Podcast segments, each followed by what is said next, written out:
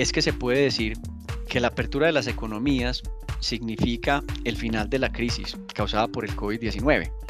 Y revisando la historia de crisis anteriores, como la del 2001, por ejemplo, con las .com o la crisis financiera del 2008, lo que se observa es que hasta que se toca piso en la crisis, las bolsas de los mercados desarrollados, y específicamente el S&P 500, tienen un comportamiento más favorable que sus pares en mercados emergentes.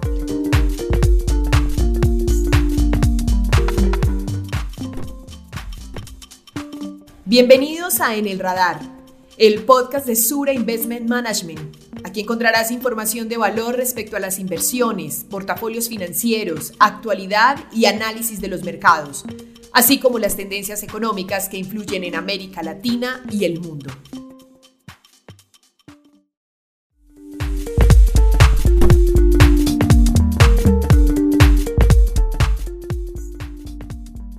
Latinoamérica se ha fortalecido en los últimos años como una de las grandes opciones del mundo para invertir.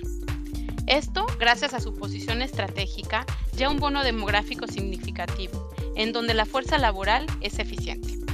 Adicionalmente, las empresas públicas y privadas han hecho el esfuerzo de invertir en mejoras significativas en los sistemas de salud, infraestructura, calidad de vida y oportunidades de negocio. Desde Sur Investment Management estamos convencidos de que esta región tiene mucho más potencial del que ha mostrado ante el mundo, algo que sabemos gracias al conocimiento profundo que tenemos de cada uno de los seis países en donde hacemos presencia, los cuales representan el 45% del PIB de toda América Latina. A medida que la vacunación de la población avanza y la reactivación se hace evidente con unos confinamientos menos estrictos, la movilidad de las personas vuelve a reanudarse en la mayoría de los países, mientras las expectativas de volver a la normalidad social, económica y financiera aumentan. Soy Mercedes Sánchez, directora de cliente y marca en Sura Investment Management, y les saludo desde México. Quiero dar la más cordial bienvenida a nuestro director ejecutivo de inversiones y productos, David Aguirre, quien nos acompaña desde Colombia. Estaremos conversando con él durante los próximos minutos acerca de Latinoamérica y las razones por las que la convierten en una gran opción para invertir. Bienvenidos. Hola David, un saludo muy especial y bienvenido a nuestro primer capítulo de En el Radar. Hola Mercedes, ¿cómo estás? Gracias por la invitación. Ah, muchas gracias a ti. Pues entremos en materia y comencemos con lo que estamos viendo desde la apertura de los mercados. David, ¿Qué implicación puede tener la reapertura de, los, de las economías en el comportamiento de los mercados bursátiles en América Latina? Eh, mira, Mercedes, en general hemos visto alrededor del mundo una relación directa entre el comportamiento positivo de los mercados bursátiles y el retorno a la actividad comercial en cada una de nuestras economías, dado el impacto esperado que esto tiene en las variables de consumo, como entenderás. Sin embargo, en general en América Latina este comportamiento ha estado algo rezagado. Y si bien tuvimos una segunda ola de COVID, las campañas de vacunación masiva siguen avanzando relativamente bien, con países como Chile, donde por ejemplo ya aproximadamente el 20% de la, de la población está vacunada.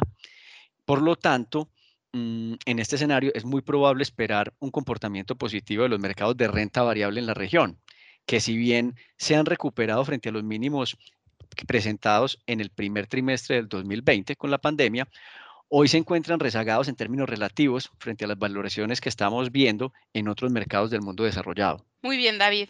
Entendiendo el impacto positivo que puede tener la apertura de las economías para los mercados en América Latina, ¿qué comportamiento hemos observado en crisis anteriores que pueda sustentar una tesis de inversión? Mira, hay un tema muy importante acá y y es que se puede decir que la apertura de las economías significa el final de la crisis causada por el COVID-19. Y revisando la historia de crisis anteriores, como la del 2001, por ejemplo, con las .com o la crisis financiera del 2008, lo que se observa es que hasta que se toca piso en la crisis, las bolsas de los mercados desarrollados y específicamente el S&P 500 tienen un comportamiento más favorable que sus pares en mercados emergentes. Pero una vez se toca el piso, en la crisis, lo que históricamente ha pasado es que siempre las bolsas emergentes y específicamente las de América Latina han tenido un desempeño superior al S&P 500 y otros índices de mercados desarrollados. Y como esto aún no se ha materializado y no tenemos motivos para pensar que esta vez vaya a ser distinto eh, a crisis anteriores, deberíamos esperar una recuperación importante de la renta variable en Latinoamérica que haga que ese performance que se ha visto en eventos anteriores post-crisis se repita en esta oportunidad. En este contexto, David, ¿qué implicaciones crees que pueda tener la reciente expansión monetaria de los países a nivel global en los mercados de América Latina?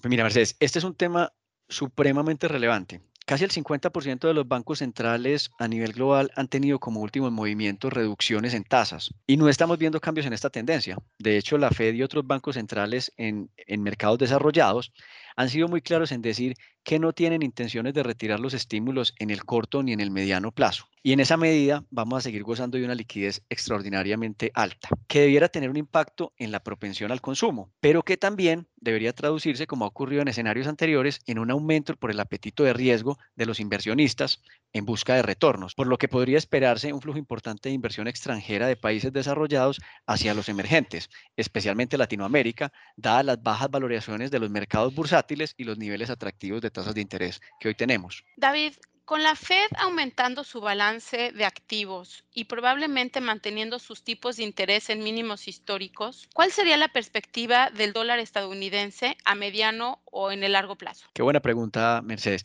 Este es otro de los posibles catalizadores importantes de retorno, sobre todo para un inversionista offshore, pensando en entrar en América Latina en este momento.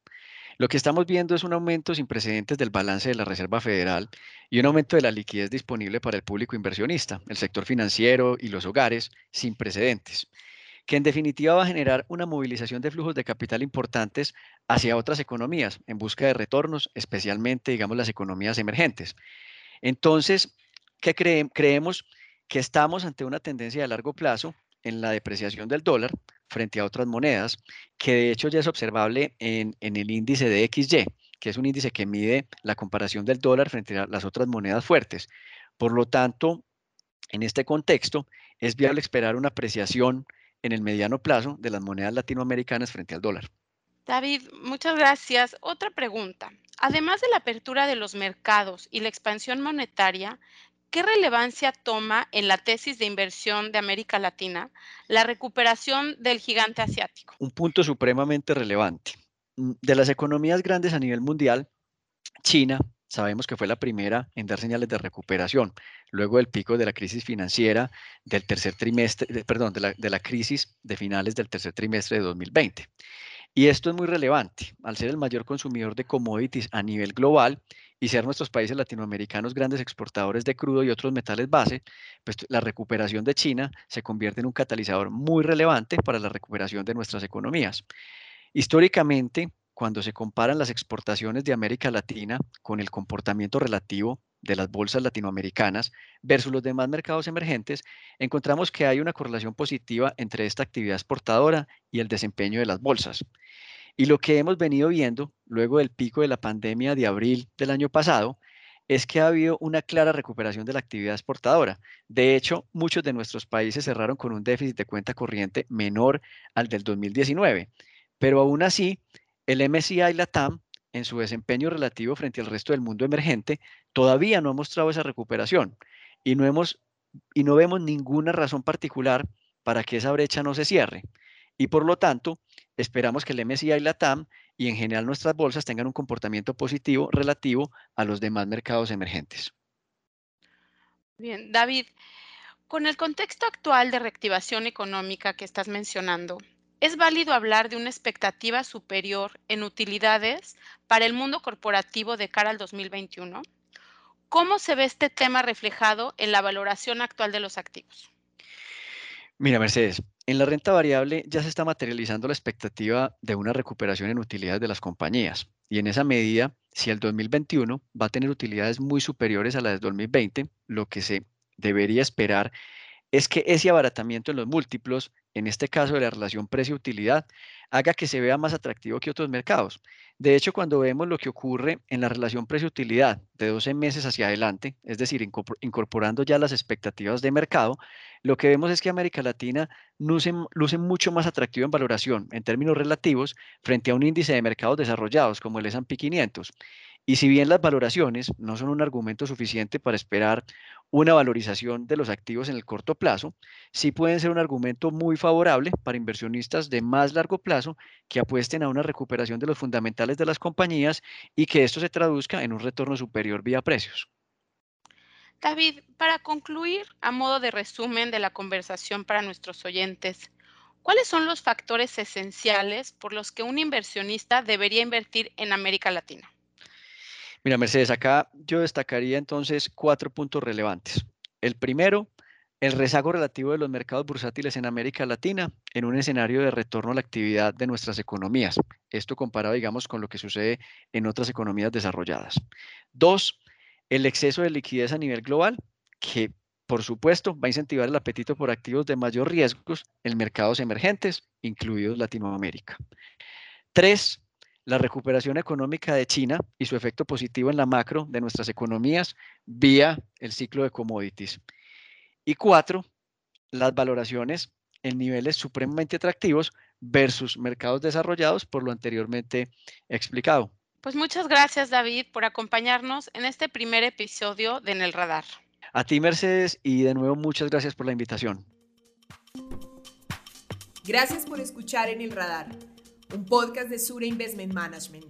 Los esperamos cada mes para conversar sobre aquello que impacta el mundo de las inversiones y América Latina. Para estar más informado de todo lo que hacemos, síguenos en LinkedIn, búscanos como Sura Investment Management y no olvides suscribirte en nuestro perfil de Spotify. Las opiniones y expresiones contenidas en este espacio no constituyen una recomendación de inversión y no tiene como finalidad garantizar el resultado, el éxito, rentabilidades o rendimientos de las inversiones. El resultado de cualquier decisión de inversión o operación financiera realizada con apoyo de la información que en este espacio se presente es de exclusiva responsabilidad del cliente. La información particular de cada uno de los productos financieros debe ser consultada en los prospectos correspondientes.